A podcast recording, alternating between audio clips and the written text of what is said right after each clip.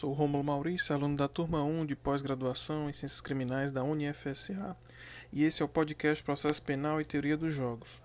Segundo o professor Alexandre Moraes da Rosa, o processo penal é estruturado como uma modalidade de jogo processual, formado por um complexo de normas jurídicas que criam expectativas de ganha ou perda em momentos definidos, exemplo, absolvição. Ações no processo, as chamadas jogadas temporalmente demarcadas, exemplo, as alegações finais, e o Estado julgador que profere comandos, que são as decisões de vitória ou derrota, exemplo, as decisões terminativas.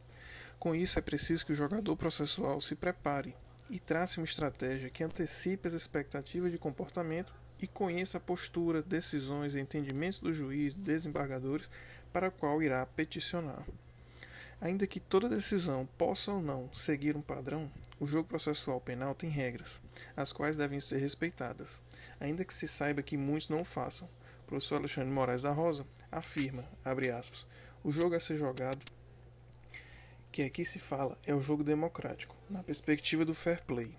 O devido processo legal, substancial como diretriz, nada mais é do que a exigência da observância das regras do jogo. Fecha aspas. Dessa forma, jogando e respeitando as normas processuais e os preceitos constitucionais. O destaque da teoria dos jogos é mostrar para os jogadores como as etapas no processo devem ocorrer, mas não eliminando fatores externos, como as emoções em cada ato processual.